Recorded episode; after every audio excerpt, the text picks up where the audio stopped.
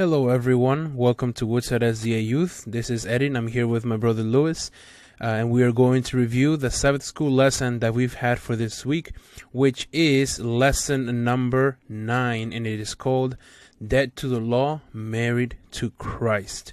And to start off this review, we're going to ask Lewis, can you read for us uh, one of the verses that we've had to read for this week, which is, which is found in Romans chapter 7, uh, verses 2 to 3? Yeah, uh, Romans chapter 7, verses 2 to 3 says, For example, by law, a married woman is bound to her husband as long as he is alive. But if her husband dies, she is released from that law that binds her to him. So then, if she has sexual relations with another man while her husband is still alive, she is called an adulteress. But if her husband dies, she is released from that law and is not an adulteress if she marries another man. So Paul starts off this uh, chapter, chapter seven, going over an example, right, that the people at that time they were familiar with, right? Begins by giving an example of a woman who is married to a man, and she is bound to the law to be married to this man and not, you know, be be in a loyal relationship and not be an adulteress and go out with any other person, as of course the the man would be too. And this was the law, and she was bound to the law as long as that man was alive, right? As long as the husband was alive. But if the husband were to die, then she would be free from that uh, law that would unite her to her husband, right? And she had now the ability or the freedom to remarry, right? To marry somebody else. And in here, the law it, when it says you're bound by the law, the law here, Paul is trying to represent sin, right? It, it, means sin in this example, right? And and what he is trying to tell us is that we were married to sin, but now as sin has died, we are dead to sin. Now we are alive in Christ, right? Some people misunderstand it, right? As they read these verses, as they read these chapters, and even in some uh, some of the books that you know that relig- some religious people have written, they misunderstand this to mean that we were married to the law, but that now we are married to Jesus, and that we have to be either married to one or the other, but not both. Right? They confuse when it says married to the law to mean the law that was given back in the ten, like back in the Ten Commandments as as a covenant uh, that God made with His people uh, of Israel Mount Sinai, right? But we are going to see in this lesson what the scriptures really say and what Paul was trying to say when it says uh, dead to the law and now married to Christ. So let's begin by going over uh the one the verses 4 to 6 right which is paul uh and, and which is paul stating the difference right uh, and what we see as the old covenant experience versus the new covenant experience. So let's go start reading chap- uh, ver- chapter 7, verses 4.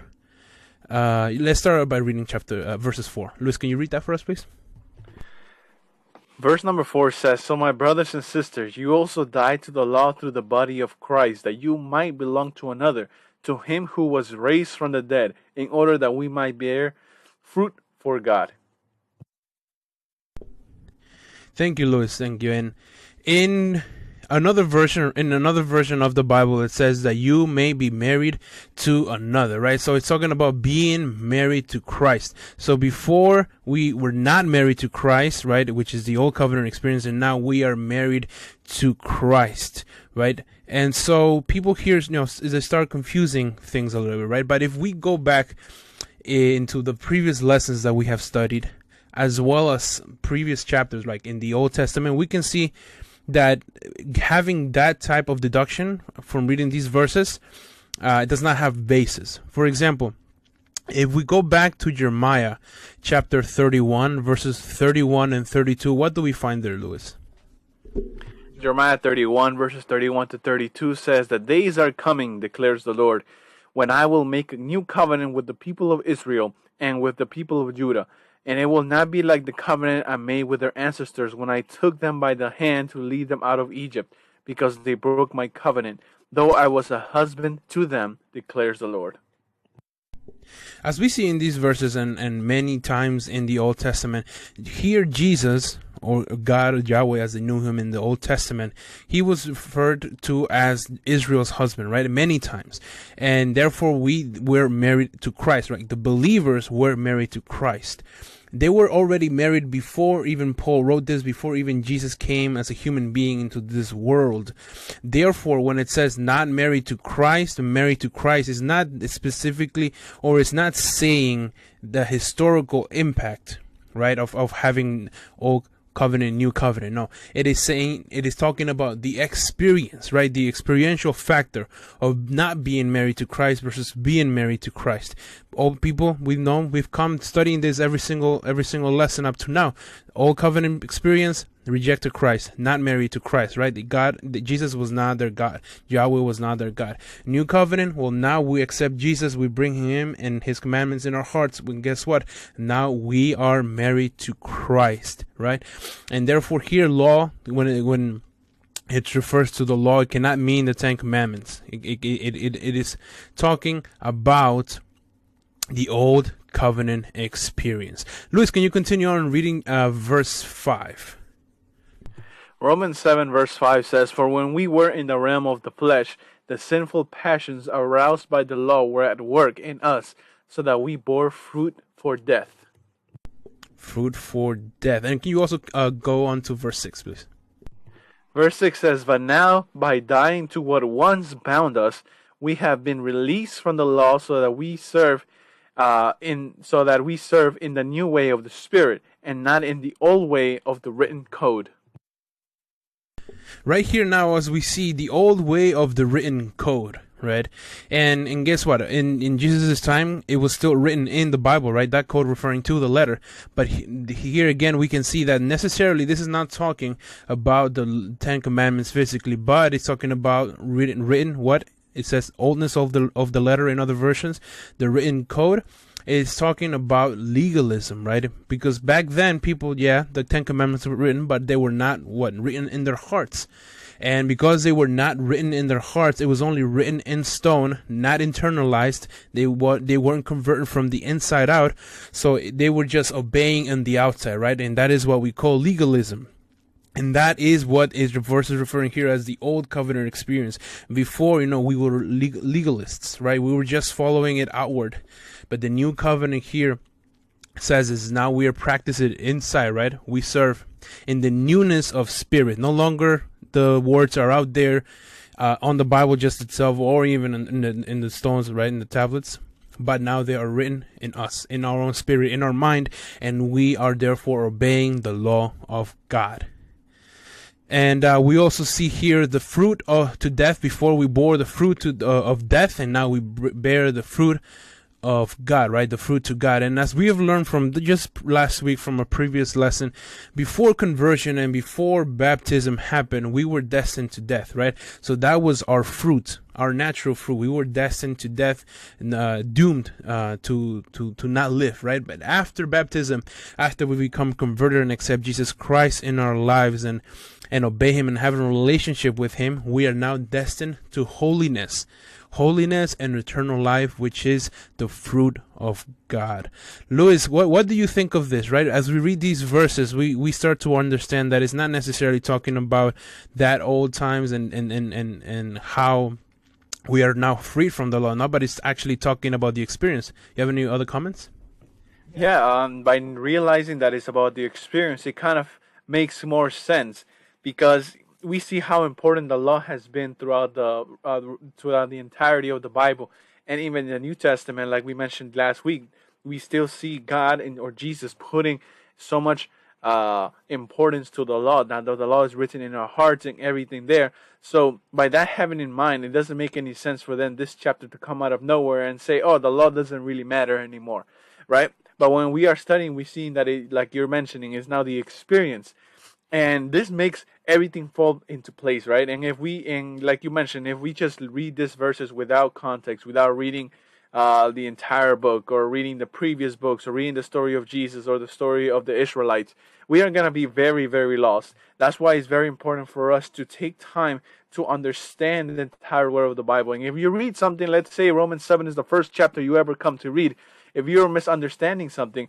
this is uh, not a reason for you to stop reading. But a reason for you to keep reading, a reason to read from the beginning, read from the very first book, or read from the very first chapter and stuff like that. So uh, doing seeing this, it gives me um, a lot of joy knowing that the Bible has so many wonderful things that I don't know about, and the things, some things that you may not know about. And by studying the lessons, we are realizing that there's so many things that we can unpack, so many things we can learn about God and about Jesus' salvation. Because sometimes we think it's uh, it's just choosing God and believing in Him, and then we'll be saved. But there's so many uh, wonderful truths that we can find. One of them being us no longer being slaves to sin, uh, but now being married to Christ. And that's just a wonderful experience that we can all enjoy.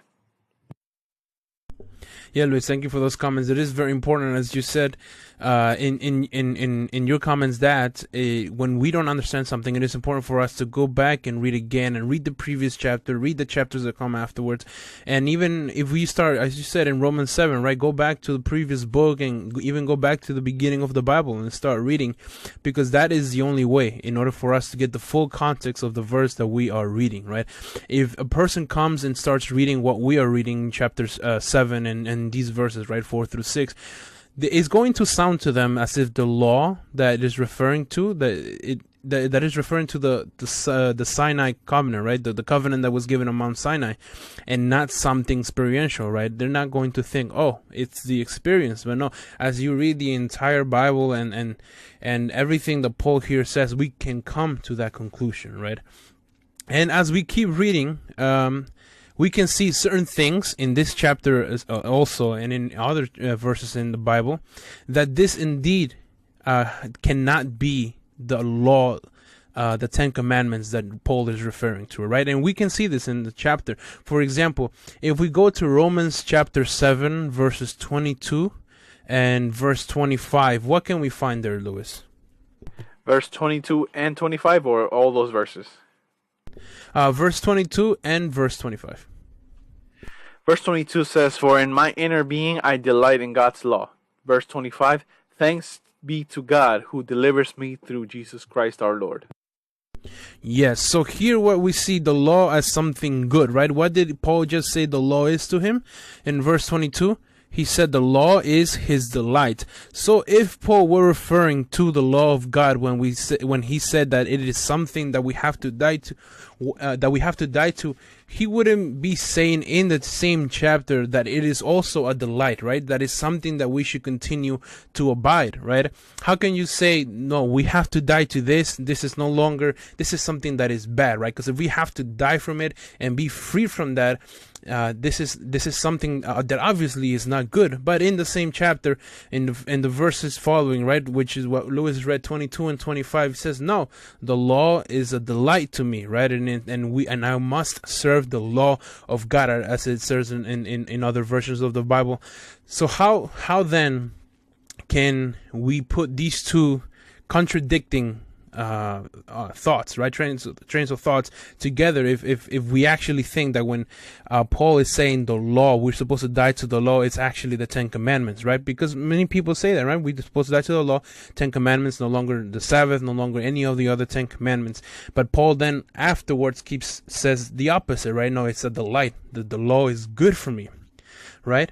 Well guess what? They can't he cannot be talking about the same thing because one is good and one is bad right? But if it's not the law of god that he is referring to what is he referring to right? Can we uh, maybe if we keep reading we can find out what he is referring to. Luis could you read for us this time chapter 7 verse 23 and afterwards chapter 8 verse 2 chapter 7 verse 23 says but i see another law at work in me waging war against the law of my mind, and making me a prisoner of the law of sin at work within me. And Romans 8, verse 2 says, Because through Christ Jesus, the law of the Spirit who gives life has set you free from the law of sin and death. So here, what do we see then? What other law is Paul talking about, right? Because he has different types of laws that he explains in these verses, right? First, he has the law of the spirit, and he also has the law of sin. Well, if we if we see here that he's talking the law of the God is a delight, it definitely it shouldn't be something that we die to then the other option that we have left is that it is the law of sin and it indeed is the law of sin that we have to die to this is what paul is referring to right? Because before we were connected with sin. Since Adam and Eve sinned, they they they disobeyed God. We were all all the human beings that came after Adam and Eve. We all had this sinful nature and it was the law of sin that was reigning among us right even paul said right the the law of sin is is in me and that which i want to do is is is is is not what i do and which i don't want to do that is what uh, that which I want to do. I cannot do it, right? And that that I do not want to do, that's what I am doing because it is a sinful nature within him that doesn't allow him to do the things of God. And that is the law of sin that that we must die to in order to be married to Christ. Louis, do you have any reactions to this?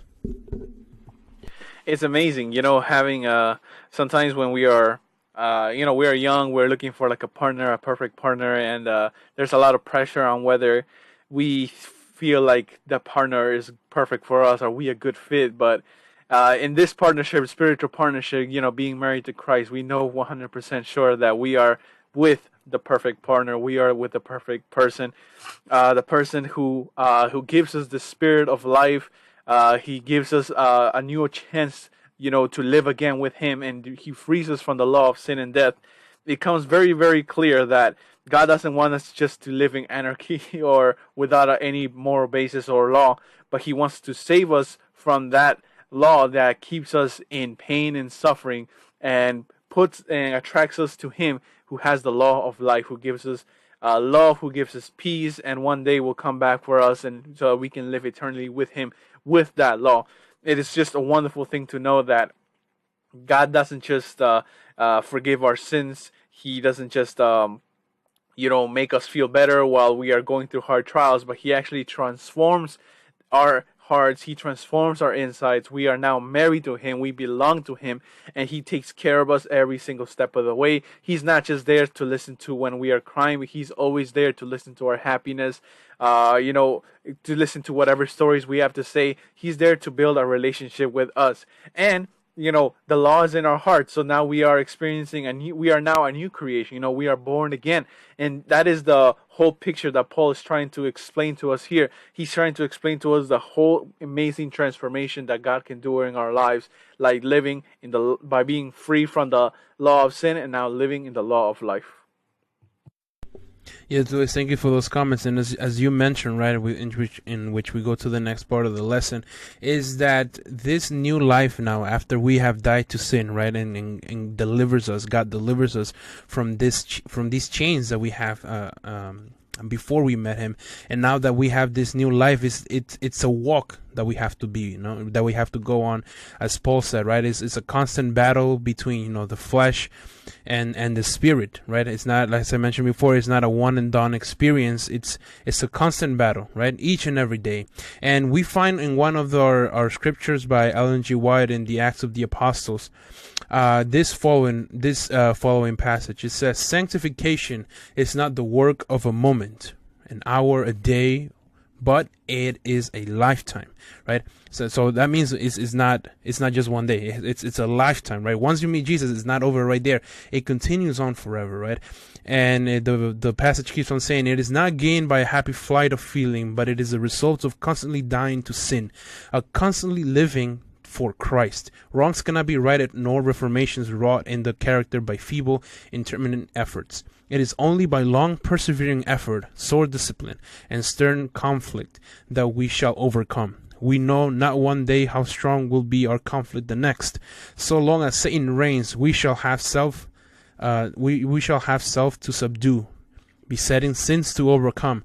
So long as life shall last, there will be no stopping place, no point in which we can reach and say, I have fully attained. Sanctification is the result of a lifelong obedience. And this is very true, right? The moment you accept Christ, it is the moment that you declare war on the devil, on Satan, because now you switch from one side to the other side. Before you were just in the army, right? In the Satan, he had you in in his power. But once you made that decision to go into the side of god when you have baptized right you have and you have committed your your life uh, to God, then you now are on His side. And every day, Satan will try to get you back. He will send temptations your way so that you come back to His side, right? And it is a constant battle, as Paul mentioned, every day, right? We have to fight this. And it is our responsibility for us to have a relationship with Christ so that every time that we face these temptations, these troubles, these problems, we are strong enough with the help of God to overcome them. And it is a prayer from my brother and us that you build your relationship with Christ, that we all read the Bible and pray to God every day and witness, right? Be a witness to those who don't know Him in order for our relationship, uh, for us to grow in our relationship with Christ. And this has been our lesson for this week lesson number nine. And we'll we hope to see you again next week for our lesson number ten, which is no longer under a tutor. May God bless each one of you. Bye bye.